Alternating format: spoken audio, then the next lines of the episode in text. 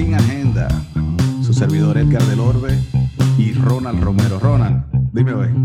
Estamos bien aquí disfrutando de otro día más en COVID-19. Bueno, así mismo es, así sigue la cosa. Y hoy tenemos un invitado especial, el querido Víctor Cruz. Eh, Víctor es eh, PS Engineer Professional Services. Eh, Víctor. Sí. Professional Services en Mobile Iron. Va a compartir en el día de hoy con nosotros. Víctor, ¿cómo estás? Muchas gracias, muchas gracias. Buenas tardes a todos. Muchas gracias por invitarme a este prestigioso programa. Oh, yo, gracias, gracias. señor Edgar, señor Ronald, ¿cómo está? ¿Tú sabes cómo es? Víctor, bienvenido, de verdad. Muchas gracias, muchas gracias. ¿Cómo están todos? Cuéntenme. Estamos bien aquí. Eh, esta, esta, ha sido un, una semana un poquito complicada. Eh, bueno, como casi todas en el ambiente en Estados Unidos, primeramente en el ambiente político, con el tema de, de la muerte de George Floyd. De Floyd. un, tema más social, diría yo. Sí. Bueno, ahí se ve todo, porque sí, sí, siempre, o sea, e, es, un tema complicado. Es un tema una, complicado. Una pena realmente, una pena realmente lo sucedido ahí en, en Minnesota, Minnesota, ¿no? Minneapolis. Minneapolis. Fue Minneapolis, ¿verdad? En, en, Minnesota, sí. De Minnesota. Fue la ciudad de Minnesota. Pero que hay, hay, hay, muchos componentes, porque está el tema racial, eh, el tema. Hay gente que habla de, de, la policía, pero además de eso, la forma en que se han desarrollado también la protesta ha sido bastante fuertes. Han sí, quemado sí. tiendas, han robado negocios, han agredido personas. Ronald, pero mira. Inclusive eh, eh, de, destacamentos precintos policiales han desbaratado. Sí. sí. lo quemaron. Ayer yo estaba hablando con Ronald porque Ronald me hizo el comentario de, de eso, de George Floyd, y que qué tú piensas, porque para los que no saben, yo pasé por la Academia de Policía aquí en, en Hillsborough County. Yo me certifiqué y todo como policía aquí en, en la Florida.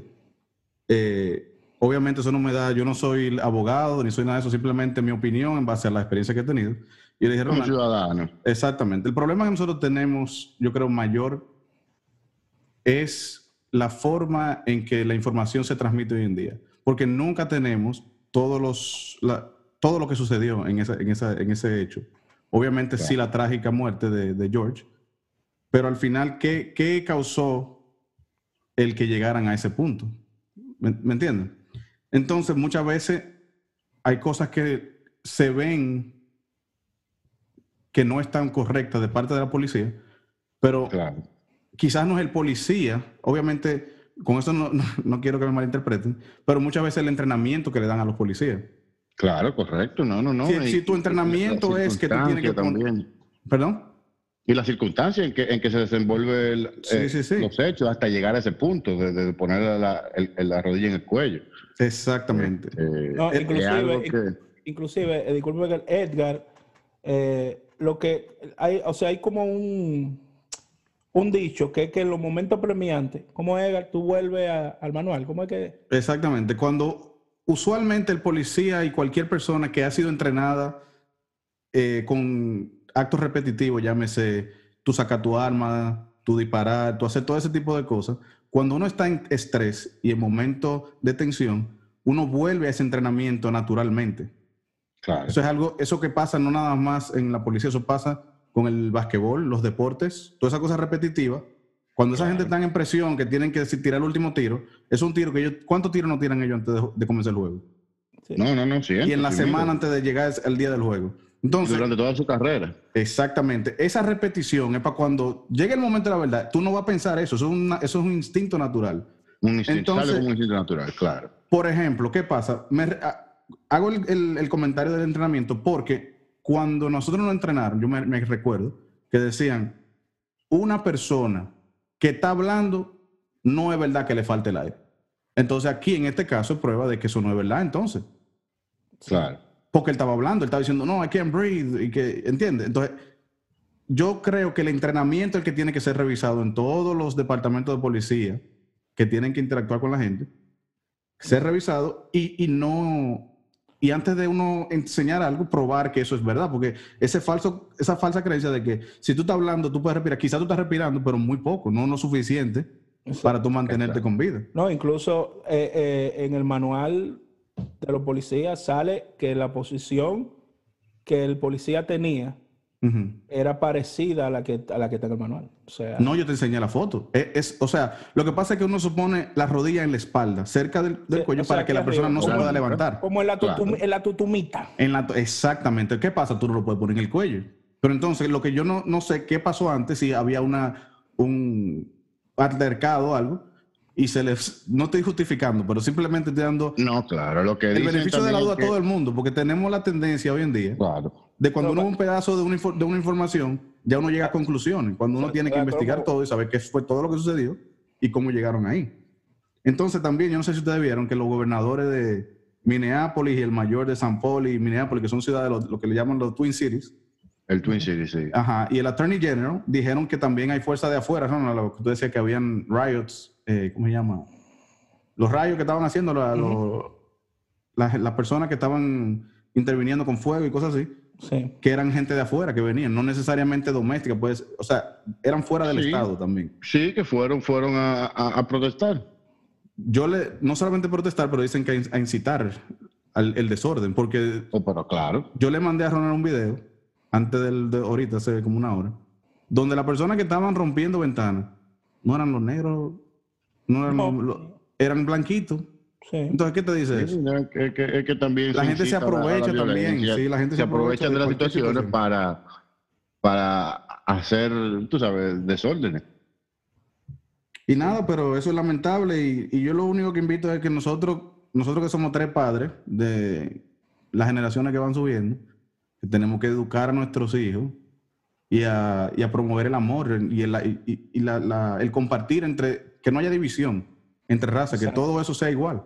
Pues nosotros somos los responsables de las generaciones siguientes. Nadie, ningún niño, ningún hombre, cuando es niño, nace con ese, con ese No, no, eso no, no eso, eso, es real. La educación es, básica para, para, ese tipo de, de, de, crear eh, los jóvenes con, con, una mentalidad diferente.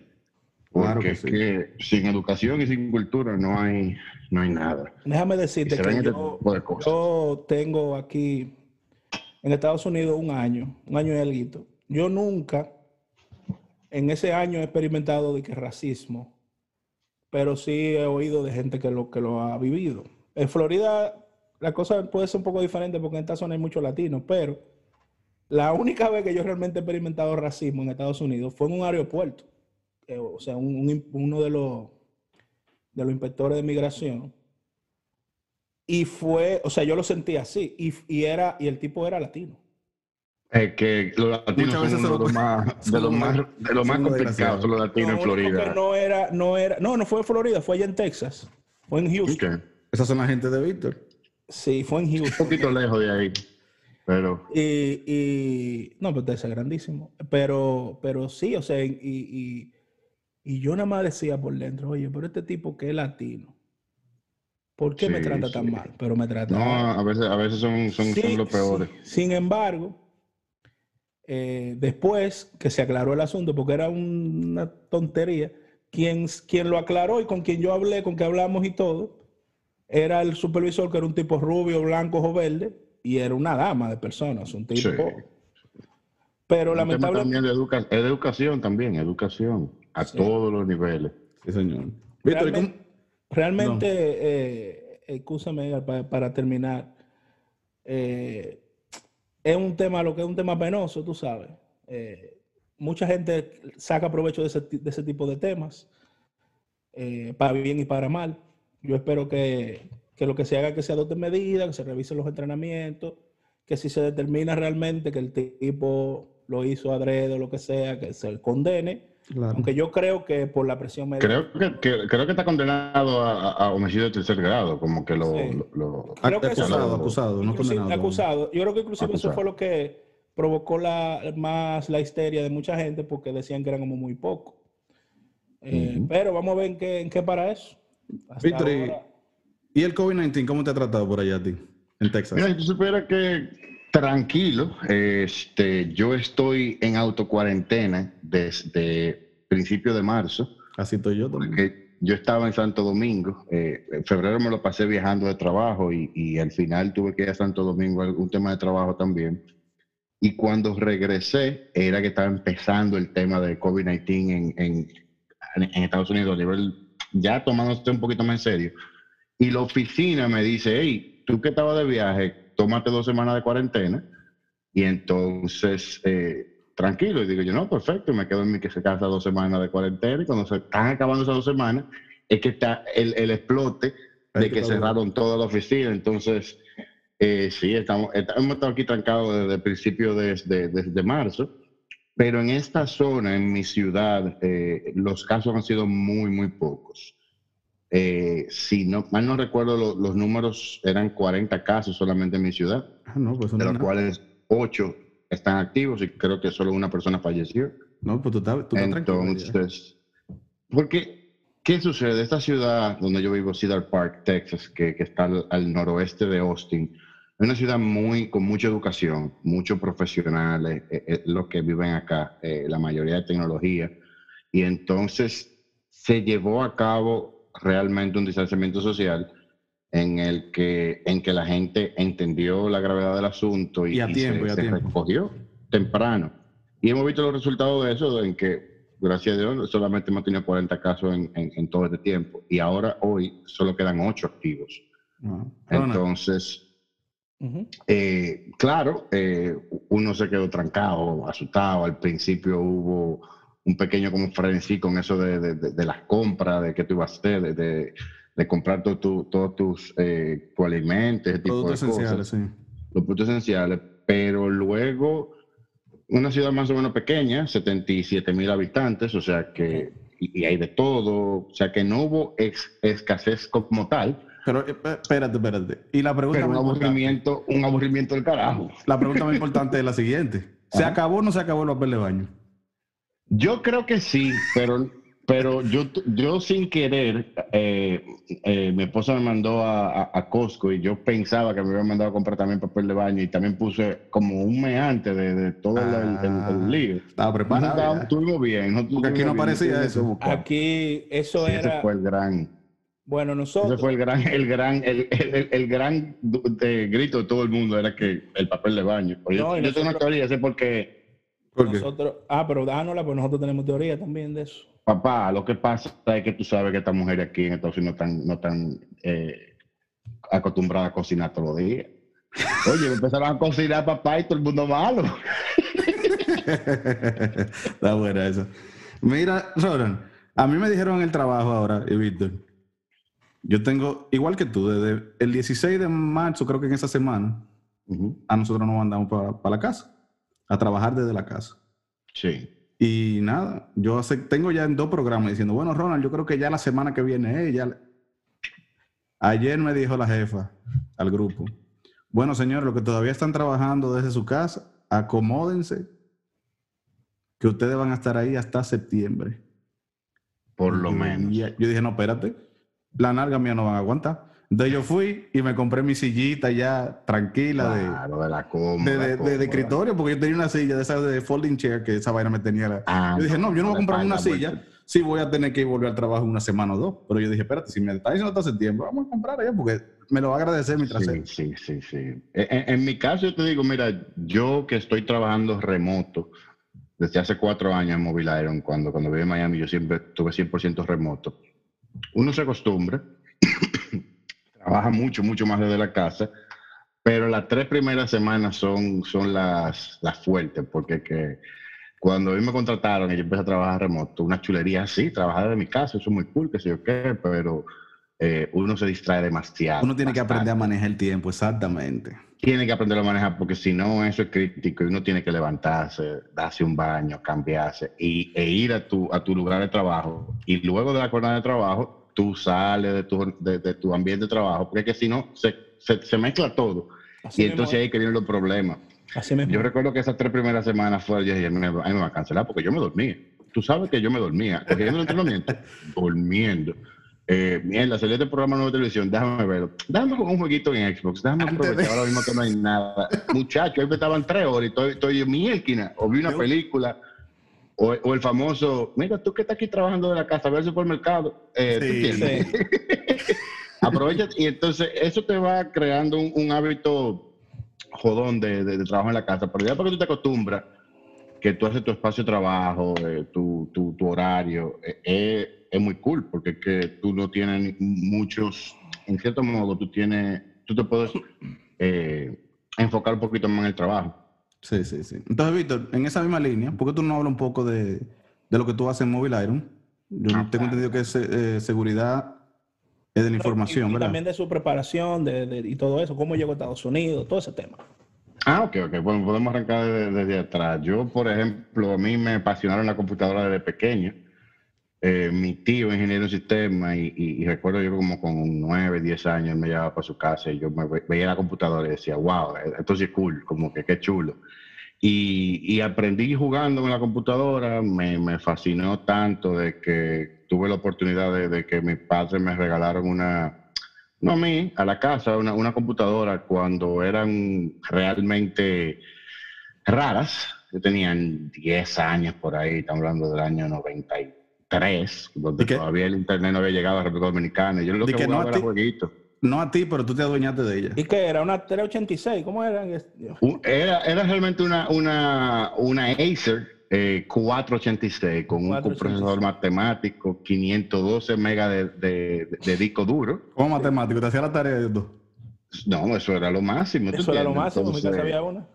Yo recuerdo que cuando salió entonces en el año 94, final del 94, Windows 95, eso fue como, como me salió ahí que se convirtió en perro Pues sí, este, eh, cuando en el 95 ya todo cambió y como que me apasionó tanto eso que eh, durante todo el, el, bachillerato, yo estuve, en, yo estuve en un colegio técnico donde aprendí a programar con 13 años. Eh, ¿En, qué, ¿En qué lenguaje? En tecnología.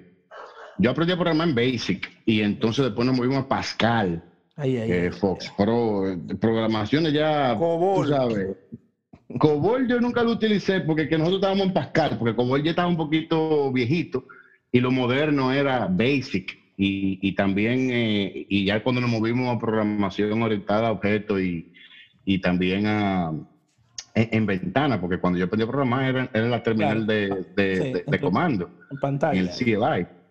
Entonces, ¿Pantalla negra o verde?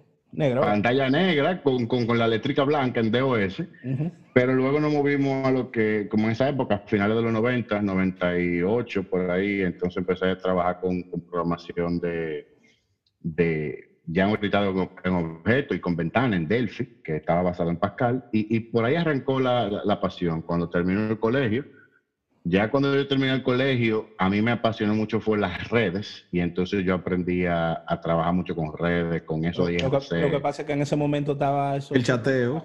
AOL. El chateo en, en, es, que ¿no era que se llamaba? Yo, yo, tenía IRC. Había, estaba el Messenger y era IRC. IRC, era el, grande. Y en IRC yo me yo empecé a aprender y a hacer laboratorio y a hackear y a finir. ¿Tú hackeaste, que, Yo hackeé mucho, sí. sí. Aprendiendo, tú sabes, uno con un eh, menor de edad y que no tenía muchas cosas que hacer. Eh, aprendíamos, éramos necios, un grupito que, que toditos somos ingenieros de sistemas, ahora la, mayoría, y toditos están en seguridad, son vicepresidentes de banco, ese tipo de cosas. Todo el mundo ha ido bien de ese grupito con el que yo andaba eh, haciendo diablura. Que no eran diabluras, eran básicamente aprendiendo de cómo funcionaban las redes y entonces probábamos uno con el otro. Inclusive la, la seguridad si tengo entendido, la parte de tu trabajo es tú probar la seguridad de mí. Si yo tengo una empresa, tú tienes que probar la seguridad tratando de, de hackearla. Hay algo que se llama lo que es el ethical hacker, que eso son los Ethical hacking, que yo, yo me moví un poquito afuera del, área de ethical hacking porque e, era parte ofensiva, entonces yo me dediqué un poquito más a la parte defensiva y, entonces con, con, mi, con mi experiencia en redes, Luego yo empecé a trabajar con servidores y mi gran pasión son los sistemas operativos y, la parte atrás de, los back-end systems, son los servidores, las redes ya poderosas, ese tipo de cosas. Y yo entonces, eh, con esa experiencia de también saber programar, saber de redes, saber de, servidores, eh, hubo una nueva tendencia. En, en, el 2007 el mundo cambió en la tecnología cuando Apple eh, desarrolla el, y lanza el iPhone, la primera, primera versión de iPhone, la tecnología computacional tuvo un cambio y, se enfocó mucho en lo que eran los móviles. En el día de hoy ya todos tenemos un móvil smartphone inteligente, entre comillas, y entonces ahí surgió un, un, gran problema en la tecnología, porque la parte de seguridad de la información se, se mantuvo siempre muy, muy eh, enfocada en los desktops, en, el CPU que tiene la oficina. No tanto laptops, porque los laptops se vinieron a, popularizar en el mercado empresarial eh, luego, pero en ese momento estaba todo protegido por el perímetro, tú tenías tu edificio, tú ponías tu router, tu firewall y ya ahí lo que está dentro está protegido. Pero ¿qué sucede? Al, al momento de, de, de, lanzar el, iPhone y, y, luego salió Android, eh, las personas empezaron a trabajar desde el equipo móvil y ese era un reto. Entonces ahora, contrale, no, tenemos que, que, asegurar que la data esté segura donde sea. Donde, sea, donde sea. y todavía, déjame decirte, yo que trabaja, he trabajado mucho en esa área, aunque no, no, no soy informático, pero en el área de venta sí. de, informática. Todavía un reto, o sea, e, e, eso que tú dices es el famoso bring your own device. El, el BYOD, sí. Exacto, que eso es, la gente empezaron a llevar su aparato y empezaron a complicarle las redes a todo el mundo. ¿Por qué? Claro. como bien dice Víctor, imagínate que, que, tú tenías como tu pequeña isla ahí, donde tú decías, ok, este perímetro que yo tengo, o sea, esta, esta oficina, esta, esta, esta localidad está bien protegida, porque yo tengo todos mis puntos. Eh, como una cerca. resguardados. Claro. Si entraba algo, era por, un tema de usuario, tal vez un descuido, o tal vez un permiso o algo, pero cuando empiezan a aparecer elementos, o sea, que no estaban, o sea, realmente en ese momento no, el ambiente empresarial no estaba hecho para que la gente llevara ese tipo de equipos. No, claro que no, no. Entonces ahí tú empezaste a buscar alternativas. No, por, porque yo vivía en Santo Domingo en esa época, yo trabajaba con, con Miguel Cid, con mi tío en Concentra, nosotros siempre estábamos buscando productos que solucionaran los problemas reales de, los departamentos de tecnología. Y nos topamos con una solución de MDM, de Mobile Device Management, que, que se llamaba AirWatch eh, en ese momento. Y nos hicimos partners y yo fui de los primeros que empecé a trabajar en República Dominicana con, con ese tema de, a nivel empresarial. Eh, en esa época, 2008, 2009 eh, es que salen unas cuantas compañías a solucionar ese problema. Mi, mi compañía donde trabajo mobiliario fue fundada en el, en el 2007, justo cuando... cuando wow. Una compañía nueva, eh, relativamente, ¿tú entiendes? Entonces, por ese problema. Entonces, eh, yo empecé a trabajar con, con, como partner de, de AirWatch y entonces llegó la oportunidad de venir a Estados Unidos y entonces yo empecé a buscar trabajo en, AirWatch, pero en ese momento AirWatch fue adquirido por VMware, una compañía enorme en tecnología. Y se complicó un poco el asunto. Yo empecé a, a, poner mi currículum por internet, a buscar trabajo. Y después de unos cuantos meses, no conseguí nunca nada de, local en Miami. Y, apareció la oportunidad de, entrevistarme en Mobile Iron y un sueño hecho realidad. Yo me acuerdo eh, de en el área En el área que yo quería trabajar. Y entonces, óyeme, llegué a Silicon Valley, ¿tú entiendes? Eh, y, y, entonces empecé a trabajar con Mobile Iron y, es una área que me apasiona porque yo soy un consultor de, de, tecnología que, que, se enfoca mucho en el tema de seguridad de la información en lo que sea móvil, laptops, celulares, tablets. Entonces, con, con el boom de las aplicaciones de, de los celulares, entonces vino otro gran problema y es que las compañías empezaron a decir, oye, pero ¿por qué razón yo voy a tener toda mi data en mi data center, en mi perímetro, si los usuarios están accediendo mayormente desde otros lugares? ¿De cuáles? De todo el mundo. Entonces ahí surgió el tema que todos conocemos ahora como la nube, la famosa nube. Entonces el perímetro ya no el perímetro de mi, de, mi, de mi oficina, sino ya tengo los endpoints, están en cualquier parte del mundo entonces mi software también puede estar en cualquier parte del mundo. Entonces se subió eso a la nube, entonces llega otro gran problema. Habría que cuidar la nube, habría que proteger la nube. Entonces eso es lo que hace mi compañía, de, que eh, respalda la data, no en tema de backup, sino que asegura con políticas y controles de que la data, que en que sea este el celular, aunque el celular, sea tuyo, la data no es tuya, la data de la compañía. Entonces nosotros protegemos la data dentro de los equipos móviles de las compañías. Eh, es un tema que ahora eh, hemos estado viendo una tendencia de que pequeños y medianas empresas están empezando a adoptar este, estas nuevas políticas por todo el tema de los breaches que han habido y todo el tema de seguridad que hay con, con, con, con la data. Entonces, eh, yo he seguido trabajando igualito, igual mucho más ahora, porque mi compañía hace, hace posible de que todo el mundo pueda trabajar desde la casa. Nuestro nuestro eslogan es que tú puedes trabajar donde sea, cuando sea, porque no es solamente trabajar desde la casa. El problema es que tiene que ser una manera segura, porque si no, ahí es donde vienen los problemas. Claro. Oye, yo vi un artículo tuyo, no tuyo, pero que tú compartiste en Twitter del, de que el password va a ser algo de la historia. Háblame un poco de eso. ¿Ya no va a haber password entonces en el futuro? No debería.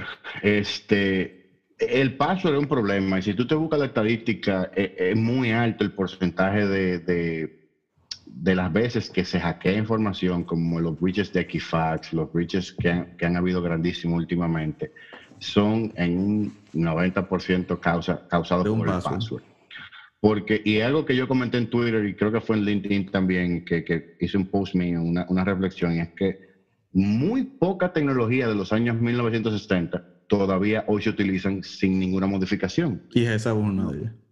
Los passwords fueron inventados, eh, no recuerdo el nombre ahora, eh, un señor en, MIT y, todo lo que tiene que ver con Stanford, ese tipo de cosas, en los años 60 para proteger una computadora, el acceso a una, a una estación, entonces eso se fue devengando en algo tan grande de que ahora mismo tú tienes que manejar algunos 400, 500 diferentes passwords. Yo te iba a decir eso, esa es mi siguiente pregunta. Por ejemplo, hay muchas aplicaciones que te guardan, te hacen una base de datos de los passwords, porque tú sabes que para todos los sitios, lo primero las recomendaciones que hacen es, tú no puedes usar la, en la misma contraseña en diferentes, en, diferentes eh, aplicaciones que tú estás usando. Entonces, claro. ¿quién? es la recomendación. Exacto. Yo, yo sé que mi tío, yo tengo tíos que ellos tienen una libretica y tienen ahí toda su contraseña y todo su no, es el peor error del mundo. Yo sé, pero entonces. espérate, espérate. yo, porque, porque Víctor, como él dice, yo no sé si él visita clientes, Ajá. pero yo, que el segmento que más he trabajado es Small and Medium Business. O sea que todavía es más crítico el asunto.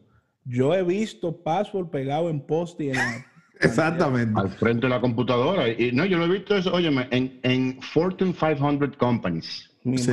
Compañía del Fortune 500, yo he visto ese tipo de cosas. Y eso está en contra de la política de, por lo menos cualquier de la compañía que yo he trabajado, eso, eso es un no. No puedes Claro, no, pero, pero es que lo que pasa es que el password como tal se inventó para un propósito, entonces ahora hemos aplicado eso mismo para todo. Esa es la cura para todo, cuando no debería ser. Es verdad, entonces tú deberías tener, dice la mejor práctica, tú deberías tener un password diferente para cada, para cada aplicación, exacto. Cada aplicación, cada cuenta. Vamos a suponer una persona promedio tiene que tener alrededor de 300, 400 cuentas. Que tiene el banco, que tiene el colegio, la universidad, que el trabajo. Que el Facebook, que el, Instagram, que el Twitter. Que el Facebook, que todas las redes el Netflix, que el Hulu. Tú me vas a decir que tú, te tú, te vas a ver 300 pasos diferentes para saber, ah, mira, cuando yo me inscribí en la farmacia en tal sitio, déjame utilizar... No. Hace cinco años. Entonces, una pregunta. Yo, yo, por ejemplo, yo tengo un iPhone. El iPhone ahora, no sé hace qué tiempo tiene, tiene ya varios, creo que varios años ya. Tienen una, una función que es que ellos te crean passwords que son fuertes, vamos a llamarlo. Sí, claro. Esa, esa, es una buena alternativa. Buenísima alternativa. Es segura, o sea, porque lo que yo pienso, yo antes usaba una aplicación que se llamaba, creo que era LastPass, y yo dije, coño, también es buena. O sea, yo la tenía y yo dije, coño, tú sabes cómo no se pone, no se pone moca. Yo tenía me dije, coño, yo tengo, aquí yo tengo la cuenta de mi, la, el paso de mi banco, del de Morita, del de que se... ¿Y sabes lo que hice? desde que Apple comenzó con esa, ese servicio, esa función, yo borré las pases y dije, no, pero déjame borrar toda mi información de aquí porque yo no confío en un... Pero como quieras, de que confío en, Apple. Apple confío también. Pero ¿qué te digo? Entonces, ¿los dos tú crees que son más seguros que cualquier otra opción que uno pueda...? Sí, claro, porque entonces, ¿qué, ¿qué, pasa con Apple y LastPass? LastPass tuvo una, una brillante idea de que ya no es... que está probada que tampoco funciona. La de Apple está un poquito mejor, tampoco es la, la, solución. Pero, por ejemplo, el problema es que, es que eh, hay muchas políticas de contraseña, entonces el peor error ahí, es... Ahí es que está el problema. Entonces, ¿qué pasa? Por ejemplo, tú tienes que cambiar la contraseña cada tres meses, cada 90 días, es lo, es lo regular. Entonces salió un estudio del Instituto de Ingeniería de que eso no es realmente factible porque si tú tienes que cambiar la clave cada tres meses, ponerle un carácter especial, una mayúscula, una minúscula, que se ve que cuánto, se hermano, usted, no, usted se, va, se le va a acabar. Y cuando se le acabe, tú lo primero que vas a hacer es utilizar una secuencia. Si terminaba en 11, tú la vas a terminar en 12, o entonces te la vas inventando, se te va olvidando, y como se te va olvidando, tú no puedes estar en, ese. La va a eh, termina anotando, ¿verdad? La termina anotando, entonces no ten nada. Mira, eso, yo. Eso es lo peor que puede hacer una persona, anotar su clave. En el trabajo cada cierto determinó, Ah, perdón, deja, termina Se determinó que era mejor dejar que una gente utilice una clave segura, vamos a suponer de 14 caracteres, 15 caracteres, con caracteres especiales, y utilice esa misma clave para todo. Okay. Porque que tú, no, tú te la vas a acordar, tú no la tienes que apuntar, y es más, más difícil, tú como, tú entiendes, claro, si te cogieron una, te cogieron todo, entonces ahí viene el gran problema. Yo, por ejemplo, personalmente lo que he utilizado son tres niveles de paso, yo tengo tres, cuatro niveles de paso. Algo que es bastante leve, que yo sé que, que la prioridad, la, la, la, la, data que hay ahí no es tan importante, y yo le pongo una clave. Y ahí voy subiendo hasta el nivel más grande que ya cuando tiene que ver con bancos, servidores fuertes, ¿tú entiendes? Que ya tengo otro tipo de clave que son mis cuatro niveles. Entonces, pero ¿qué pasa? Hay veces que estoy en una sentado y digo yo, mierda, ¿qué clave ¿Cuál de las cuatro? Sí. Tengo que hacer las cuatro. empieza de una a la más última. Una de esas cuatro va a ser. En el trabajo, entonces eso se convierte en un problema. En, el trabajo yo tengo que cambiar cada cierto tiempo la clave. ¿Qué yo hago? La pongo de una forma.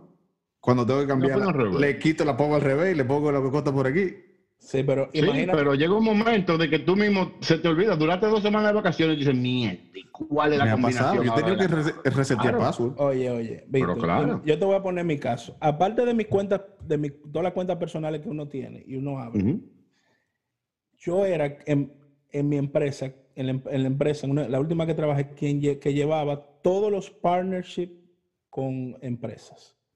O sea, la de Dell, HP, Lenovo, eh, de lo de software, Microsoft, que tiene como cinco sites diferentes para socios, la de, o sea, entonces cada uno, como tiene una política diferente, imagínense eso. No, es una locura. Entonces, es lo que te digo, seguimos utilizando una tecnología de los 60 en el 2020 que no funciona. ¿Qué se propone?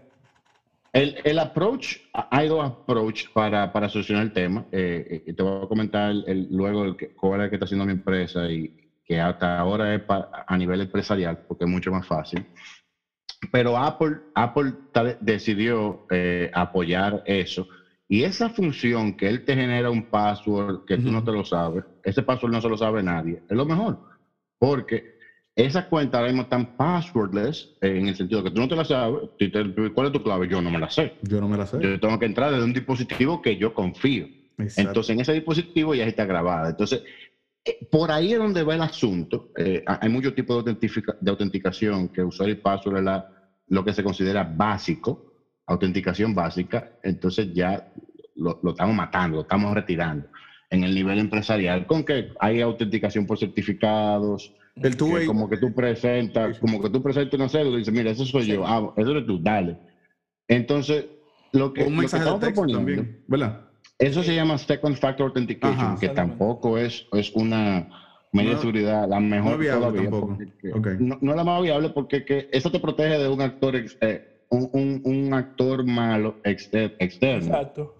Que yo te hackeé tu cuenta, me sé tu clave, entonces, bueno, yo no puedo dar tu cuenta, pero ¿qué pasa cuando Edgar internamente dentro de su compañía quiere hacer un daño? ¿Qué pasa? Okay. ¿Entiendes? Que quiere sacar la data, entonces eso no va a proteger porque tú tienes tu clave y tú tienes también el, el, Second Factor Authentication, entonces ahí no hay seguridad. No, y la mayoría de los la mayoría de los robos de datos ocurren por, por persona interna. Claro, claro. Alguien, alguien interno, entonces, ¿qué sucede? Nosotros como empresa hemos desarrollado una tecnología que se llama una aplicación de la tecnología existente, que es eh, usando el protocolo de SAML, que es eh, Market Language Authentication, eh, que se utiliza para autenticación. Y eso lo hemos integrado en nuestras aplicaciones para que tú te puedas autenticar a una, a, una aplicación en la nube como Office 365, Salesforce, cualquier aplicación empresarial de las que están en la nube, de que tú te puedas autenticar a esas aplicaciones utilizando la identidad de tu celular. Entonces, eh, al día de hoy, por ejemplo, cuando, cuando Apple y, Google Android empezaron con el tema de, biométrico en el, en, para la autenticación, cuando te acuerdas que es el iPhone 5S, que te leía la huella digital y tú podías entrar, se ha demostrado que, que, la parte biométrica es más segura que un password, porque, óyeme, eh, es muy difícil que, encontrar una duplicidad. De, bueno, yo he visto películas que le arrancan los dedos a la gente. Bueno, pero eh, eso sí, y ese era un error que había antes, tú entiendes, y también te sacan el ojo y tú lo pones en la pero ¿qué pasa? esos dispositivos modernos no tienen unos sensores también que, que, leen el pulso. Si tú no tienes pulso, un dedo ahí muerto, no frío, no, no, no funciona. Y es, y es real. Entonces, lo de, Demolition Man. Sí. Claro, no, y, ese tipo de cosas viene de, de, autenticaciones militares, como los militares se auxilian de manera segura el traspaso de información, porque la, data militar, la data eh, gubernamental de los gobiernos, principalmente Estados Unidos y Europa, es muy delicada, entonces ellos utilizan otro método de autenticación. Entonces lo que nosotros empezamos a utilizar fue, óyeme, pero todo el mundo eh, ve como bueno y válido que la huella digital en tu celular es, es buena. Entonces, cuando sale el Face Recognition, se ha probado de que también funciona. Entonces, si tú te das cuenta, ¿dónde está tu celular, Edgar? ¿Tú lo tienes ahí cerca de ti? Sí. ¿Verdad que sí? Ah, Ronald, ¿dónde está tu celular? A un brazo de distancia. Míralo ahí, tú tienes tu celular. ¿Verdad? Cerquita. Todo el mundo anda con el celular arriba todo el tiempo y decimos que esa autenticación es buena pues vamos a utilizar esa. Entonces, si yo abro mi celular y yo lo, abro con aquí, yo veo que este celular ya también está manejado, tiene unos, unas eh, protecciones extras, yo digo, mira, ese celular es el de Víctor, porque yo sé que es él. Claro. Entonces ahora estamos trabajando con, con, verificar la, la, identidad a través del mismo celular. Yo escaneo mi pasaporte, escaneo mi licencia y, eso, es una base global, entonces me dice, eso es Víctor, porque él lo tiene en su mano. ¿Me entiendes? Y tantas otras aplicaciones relacionadas, porque cuando nosotros configuramos nuestro sistema, yo te envío tu correo, te envío las aplicaciones que tú necesitas y a tu celular, y yo sé que es de tu celular, porque ya está, tú estás registrado. Entonces, estamos utilizando eso como método de, de, de verificación de identidad, y es el gran tema eh, en el día de hoy en la tecnología, que es el identity management, el manejo de identidad. ¿Cómo yo sé de que mi clave, o sea, por ejemplo, si yo estoy aquí en Estados Unidos, ¿cómo va a ser que mi clave la están utilizando en China ahora mismo en dos minutos? Eh, es imposible que yo viaje entre los dos países, ¿cuál de las dos es real? Entonces, hay métodos y mecanismos para, para evaluar ese tipo de cosas. Y eso es lo que estamos haciendo con, con, con los passwords. Entonces, Ay, perdón, dime. No, entonces, ya para terminar, en, eh, la parte personal, eh, uno empezó con la parte empresarial porque son los que tienen el, los funding, ¿entiendes? Para pagar ese tipo de desarrollo, ese tipo de, de, research, pero, pero ya Apple también está viniendo con, la, con, con que tú te vas a loguear con todo, con, con, con el Apple ID. Como tú has visto muchísimos portales, muchísimos sitios que tú le das login con Facebook. Eso se llama eh, Federation, tú estás confiando que la, la aplicación de Facebook tiene data real, que es de una persona real, entonces tú dices, mira, en vez de yo crear una cuenta aparte, ya utiliza la que yo tengo en Facebook y entonces Facebook valida eso. Eso se llama federación. Eso yo lo, sí, yo lo he visto que lo, han utilizado también. Por ejemplo, eh, yo he visto que muchas cuentas, creo que no voy a mencionar ninguna, pues no estoy seguro cuál es que lo hace, pero me dice, ok, tú quieres usar tu cuenta de Google para tú accesar a eso, usar ese mismo que le decía. No, la mayoría de, la, la mayoría de, la, mm. de las cosas. aplicaciones modernas. la mayoría de las aplicaciones modernas lo están haciendo así. Y los más grandes actores con eso son, son Facebook, Google, Amazon entró en ese, en ese eh, juego ahora, y Apple, que va a salir ahora, ya salió en este mes eh, con, con, con su federación va a ser mucho más fácil el manejo de, de cuentas, ese tipo de cosas, porque tú nada más tienes que saber una clave, tú te hablas de Facebook y ya.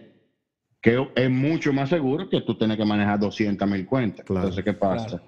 Ya con el sector empresarial se está haciendo la misma idea, pero enfocada a la aplicación empresarial. No, pero eso está súper interesante. No, un tema profundo, pero, eh, bastante técnico, pero una, es un overview, una idea. No, si tú supieras que tú lo explicaste bastante como Sí, muy bien. Exacto. Ah, está, está, vendiendo ahí. Es una, es una, de las cosas. No, no se ríe, pero yo que no soy de sistema, yo siempre he criticado mucho a los ingenieros en sistema. Bueno, en el tiempo que, que está trabajando tecnología, porque yo siempre he dicho que la mayoría de los dueños de empresas, por lo menos en República Dominicana, eran ingenieros en sistemas que se metieron a vender. Pero ahora, o sea, en los últimos años, ha crecido una generación de ingenieros en sistemas que lo que son es vendedores. O sea, que tienen una visión de negocio. tecnología. Exacto, y lo que van licenciado en tecnología con un, máster en, administración de empresas. Administrador de empresas con, un máster de tecnología. Vamos a decirlo Lo que van es a vender. Y realmente aquí en Estados Unidos es así, o sea, la, gente, tú tengas un puesto técnico tal vez, pero si te moviste para el área comercial, tú eres comercial full. O sea, sí, no, no, no, ya, ya por ejemplo los sales engineers lo que hacen es, venta, venta. Demos, Mira, Víctor, yo quiero entrar ahora a otro tema, pero un tema diferente contigo. Bueno, cuéntame, cuéntame. Yo sé, yo, me dijeron por ahí que usted es músico, Víctor. Y que bueno. Como bueno, espérate, pero espérate. Pero, sí. No te asustes, Víctor.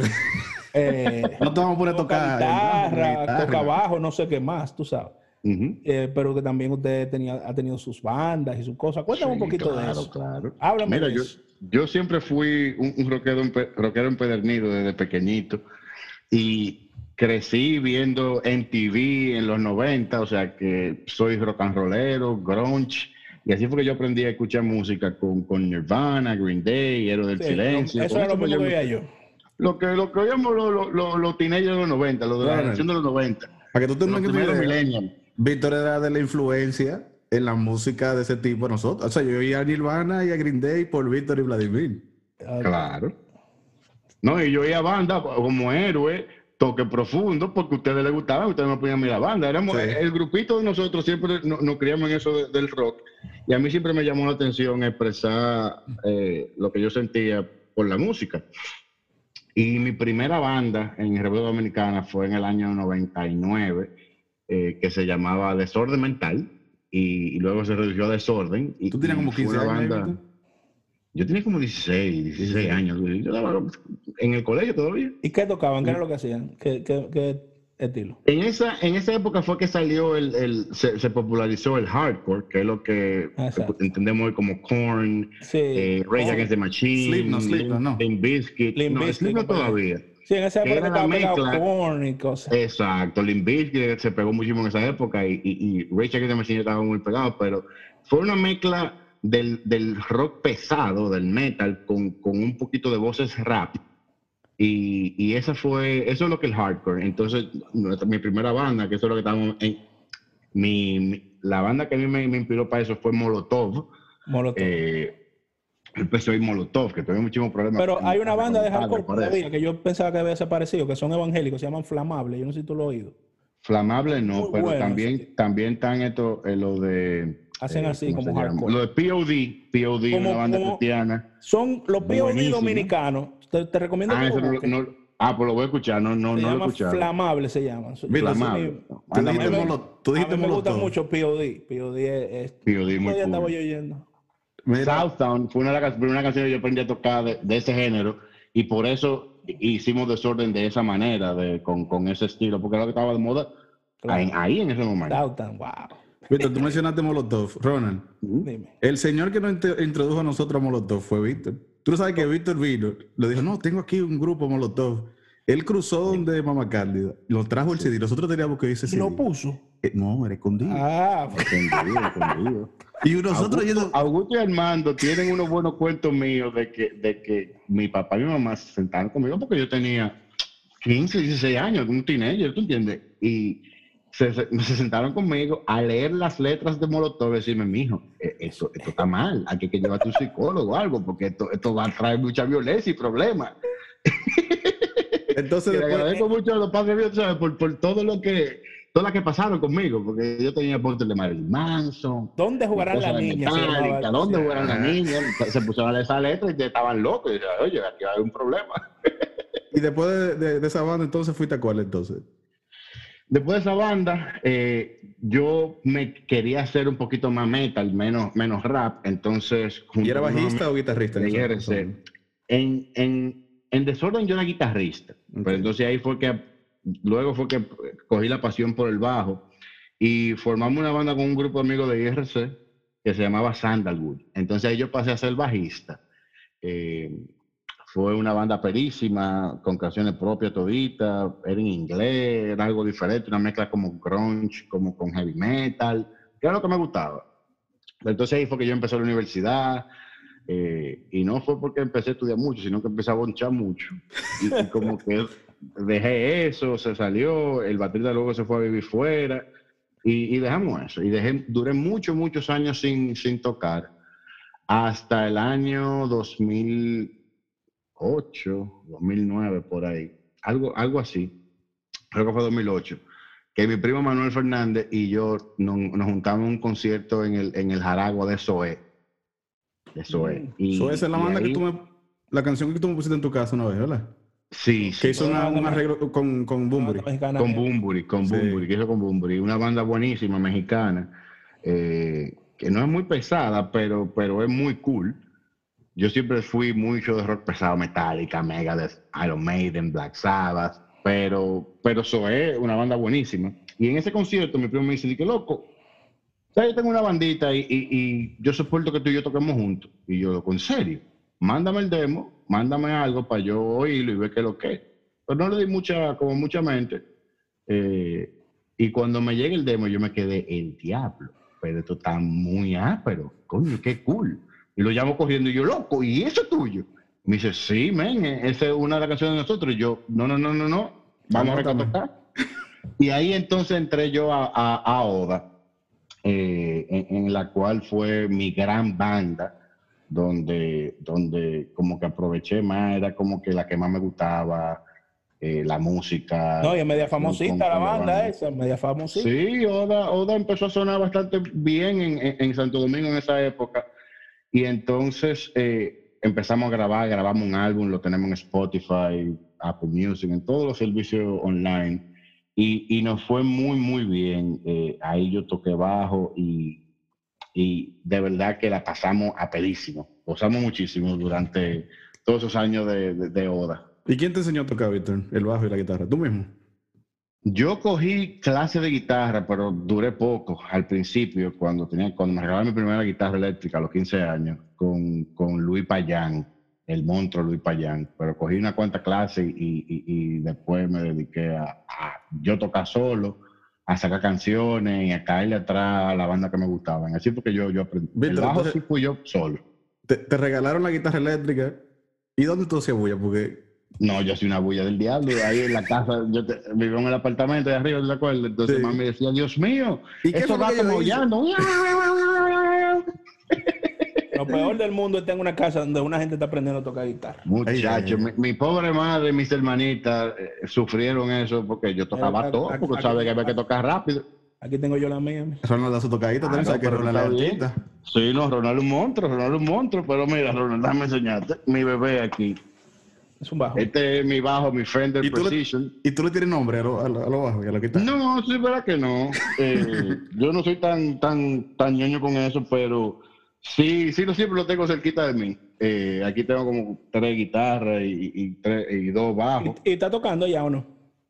Eh, mira, cuando yo me mudo, cuando yo me mudo a Estados Unidos, sí, sí, mira, e, eso viene, el COVID nos jodió esa vaina. Este, cuando yo llegué aquí, eh, mi, mi, gran cosa de irme a Santo Domingo fue dejar Oda. Como que mierda, dejar Oda. Eh, qué vaina.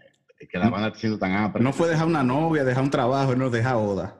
Dejar Oda. Bueno, claro, y, mi familia y, y, y, Emma, pero claro, pero en el sentido de que, coño, es difícil, tú sabes, de, no, de, tu banda. Sí. Porque ya, ya eso era imposible. Entonces yo salgo de Oda y me metí un periodo como de depresión musical, tú sabes, que decía que no quería tocar y duré muchos años sin tocar. ¿Qué pasa?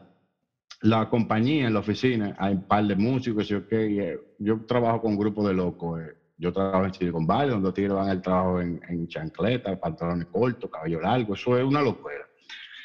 Y uno de ellos, que es el manager, uno de los managers de support, toca guitarra, hay otro que baterista, hay como, ya tú sabes, se arma un coro. Y entonces empezamos a llamear. Después de cinco años de, yo sin tocar, empecé a llamar con, con esos panas de la oficina. y hemos armado un coro, pero aperísimo. No. Eh, nos vamos juntos para conciertos. El último concierto que nos fuimos, el grupito de la oficina de, de Pana, fue Tool. Y ahí ya tú Era sabes. cool, ahí- me acuerdo de esa banda. Sí. Y entonces, eso fue ahora como en enero, febrero. Y entonces de ahí empezamos a juntarnos a tocar.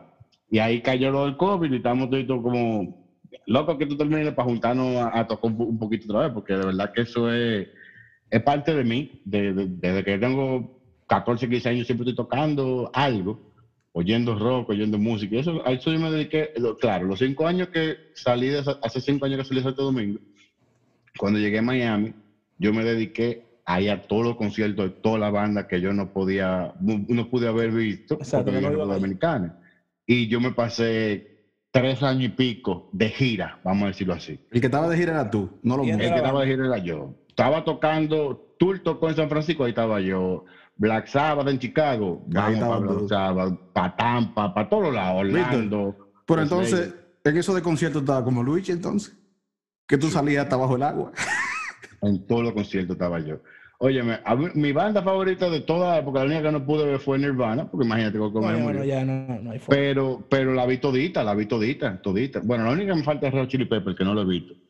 Pero Black Sabbath, Green Day, Slipknot, eh, Metallica, Megadeth, Iron Maiden, todas, loco. O sea, Tool, eh, Nine Inch Nails, Primus. Me, me he dado banquete yendo a conciertos. Ahora estoy asustado porque, coño, ya me hacen falta un conciertico. Sí, pero hay, hay que esperar, eso, eso va- ese momento llegará. Eso vuelve, eso vuelve. Ah, mientras tanto me lo estoy dando, to- to- la mayoría de bandas están haciendo conciertos gratis online Sí. o posteando. Por, por eh, cierto, eh, conciertos. Toque va a hacer un concierto. No sé si lo vieron. eso yo me, eso me enteré Yo te lo ahí. tiré eso en el grupo. Yo, Eso ya- ahí ya vamos ya- a apoyar a los muchachos, a eh, Tony. ya yo, yo compré mi boleta, nada más son 500 sillas. Hay que apoyarlo porque esa es la banda nacional de nosotros. Bueno, Claro, sí, esa es mi claro, banda. Qué bueno. A Joel, a Tony ahí y, y- y a, y a Tomás hay que apoyarlo, hay que apoyarlo. Bueno, Víctor, ahora vamos a entrar a una parte que nos gusta mucho a nosotros, que son las preguntas del Rapid Fire. ¿Estás ready? Ah. Espérate. Te vamos a ¿verdad que tratar suave. Te vamos a tratar suave, te vamos a tratar suave. Dale, tira, tira. Te voy a hacer Seguro que una lo cuanta claro. preguntita. Ujú. ¿Volvo o Harley? Mierda, me la pusiste difícil ahí, papá, pero ¿por qué así? Ah, Ronald, yo no sé si tú Son dos mundos diferentes, son dos mundos diferentes. Víctor tiene su Harley, él tiene su, su club de Harley de todo. ¿Cómo? Sí, yo soy, Entonces- yo soy miembro fundador de Legión 33, eh, RC, que es un club en- que, que nació en Santo Domingo y luego yo hice un, un chapter en Miami. Y entonces ahora que vine para acá, estoy un poquito más tranquilo, no estoy rodando tanto, estoy solo. eh, eh, estoy ahora mismo como Nicolás está creciendo, me, me mantuve un poquito más con él, pero ya, ya cumplí los tres años, ya empecé a rodar otra vez. Pero, pero ¿qué significa rodar? Andar, andar y andar y andar. Andar en el motor, tú tú hay tienes que dar- eventos. tiene que dar una idea, porque tú sabes que cuando, cuando la gente oye biker, yo lo primero que pienso es Sons of Anarchy. Sí, no. Eh, es, una, es una interpretación en términos, tú sabes, más, más dramáticos para toda la pantalla, pero la vida biker es muy parecida a lo que son los van aquí. No la parte de, de- de- que están matando gente cada día, el, el reperpero, se han visto casos, claro. Eh, y el negocio de, tráfico de armas, tipo de cosas, no lo normal, pero el estilo de vida sí, de que siempre De- están juntos, de que van De a la, todos la, lados la libertad libre y el rodar y la cosa. Sí, de, de que, de que se van a rodar todos juntos y nadie se mete, y, y- y la fiesta y los coros, sí, eso, eso sí es verdad. Ah, ¿y, y el, y el Volvo? Lo que pasa es que son, yo tengo, yo tengo mi, mi, mi dos lados, tú sabes, mi lado O sea, salvaje, que ¿Te yo gusta soy, mucho tú el, sabes, el- el vehículo Volvo? Yo soy fanático de Volvo y, y, y sí, yo tengo, lo cambié ahora, compré un Volvo nuevo. Ahí está. Entonces, si Yo tú, tenía- y entonces, ¿cuál era los dos? No, me está, me está evadiendo la pregunta, Víctor. Mierda, mano. No, yo, yo te voy a decir que la Harley, La Harley. Dale. la Harley. Mira, te tengo la siguiente. Esta te, va a gustar- te va a gustar esta también. Luigi o Eric F. Pase coro. No, es que eso, eso, no, eso no es una división con Gaby o con Luigi. Eh, Para que tú tengas, yo no me acordaba del nombre, Gaby. Gaby es para de. Víctor de toda la vida. Pero Gaby, yo no me sé bien la historia, que Víctor que te explique. Él trabajaba en mercadeo y vaina. El mercadeo. Y él ha rotulado el vehículo con una vaina de que de Eric F.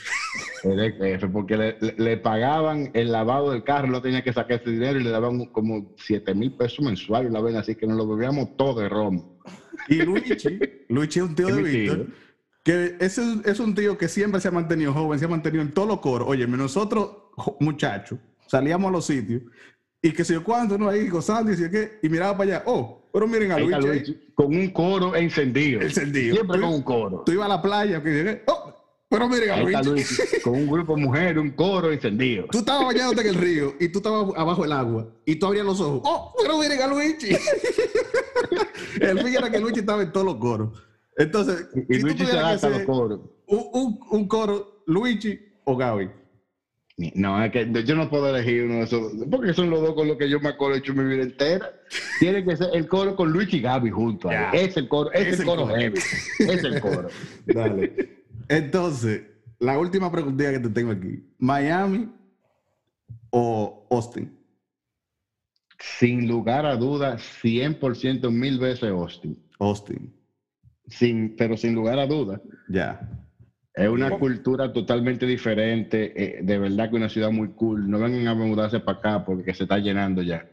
Pero, de verdad una ciudad con una cultura muy, muy amplia. Una, ciudad universitaria que tiene un público muy joven, pero también una ciudad muy tecnológica donde se, se dice Silicon Hills. Le dicen Silicon Hills porque aquí hay, como hay mucha montañita. El Silicon Valley se está mudando para Austin para Austin y para Portland, porque está demasiado caro, la calidad de vida se complica.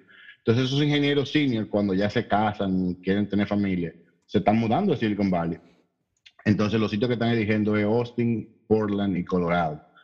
Entonces Austin es la ciudad número uno en crecimiento en Estados Unidos como por quinto año consecutivo y todo es por, por la inversión en tecnología, Facebook, Google, eh, Apple, Apple anunció hace seis o siete meses que va a construir un nuevo campus. Yo tiene como nueve edificios aquí al lado de mi oficina. Eh, un nuevo campus valorado en un billón de dólares. Entonces, eh, eh, la inversión aquí en tecnología es, muy alta y eso sigue aumentando los valores de la casa. ¿Estás contento, con tu, contento con tu decisión de coger para allá? Sí, no, yo creo que fue la mejor decisión que, que tomamos. Mira, la ciudad donde yo vivo es una ciudad muy, muy familiar. Eh, aquí los perros también son, son parte de la familia. Tú puedes ir a cualquier sitio con tu perro. Eh, tú sales con el niño a todos los sitios, todos tú entiendes, todos los lugares son muy familiares. La educación, que tú, tú que tienes hijos sabes que es muy importante.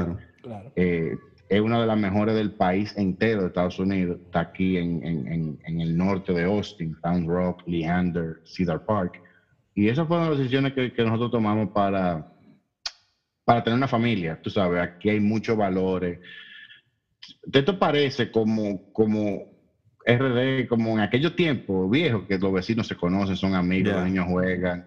Aquí la gente es así, aquí la gente es muy educada. Tú sales a la calle, tú entras a la farmacia y el que está ahí te va a decir buenos días, te va a saludar y después se aprenden tu nombre. Oye, ah, y, tú, tú, tú déjala. A mí, yo nunca había tenido garaje. Tú sabes la vez que se me ha quedado ese garaje abierto, ¿verdad? Esto aquí es. Esto aquí es muy, muy, muy educado, muy tranquilo, aburrido en el sentido de que no pasa nada, crimen, ese tipo de cosas, pero yo estoy a 20 minutos del mambo, porque Downtown Austin me queda a 20 minutos manejando y eso es coro todo el tiempo, eh, música en todos los bares, esos reality allá que lo hacían en Austin. En Austin es un desorden, es, es una ciudad universitaria, entonces una ciudad universitaria con demasiado dinero de tecnología. Entonces te puedes imaginar los restaurantes, los bares. Aquí en Austin fue que surgió el gran boom de, de los food eh, los, food, trucks. Los food trucks.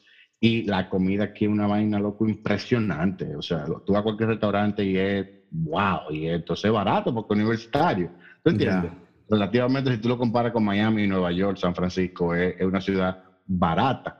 Entonces, eh, no, pero es la gente, loco. Eh, o sea, esa es la tú, estás, tú estás en Texas, es verdad, tú estás en Texas, pero tú te sientes como que tú estás en otro lado. Austin es una isla dentro de Texas, sabes que Texas es bien conservador, bien eh, rojo, por decirlo así. Entonces, esto le dicen the blue dot on the red state. Ya. Eh, es, una, es una parte muy abierta, la gente como bien hippie, como bien tranquila, como que todo el mundo es chévere y y, se mantiene. Y eso es lo que, lo que, lo, lo que son nativos de aquí tratan de, de, expresar para que todo el mundo sea de esa manera. Y entonces se ha mantenido esa cultura, cultura claro. a través de los años y, esto te digo, es otra cosa de otro mundo. Bueno, Víctor, eh, queremos darte las gracias por haber compartido con nosotros en este programa. Ya llegamos al final. Gracias a ustedes por, por invitarme. Y nada, esperamos a usted que nos escucha que siga escuchando a Sin Agenda. Ronald, ¿y te no, Claro. No, no, no, muy agradecido y la verdad que aprendí mucho hoy con, con Víctor. Ya ahora quiero ir a Austin, por lo menos de visita, no es para mudarme. No, yo tengo que ir a visitar. vengan para acá a visitarme, que, que van a gozar, les va, les va, les va a encantar. Para que, para que toquemos ahí algo. Yo no toco ah, mucho, pero canto, eso sí. Pero ya me amo, hacemos algo. hacemos bulla, que es lo importante. bueno, hasta la próxima, señores.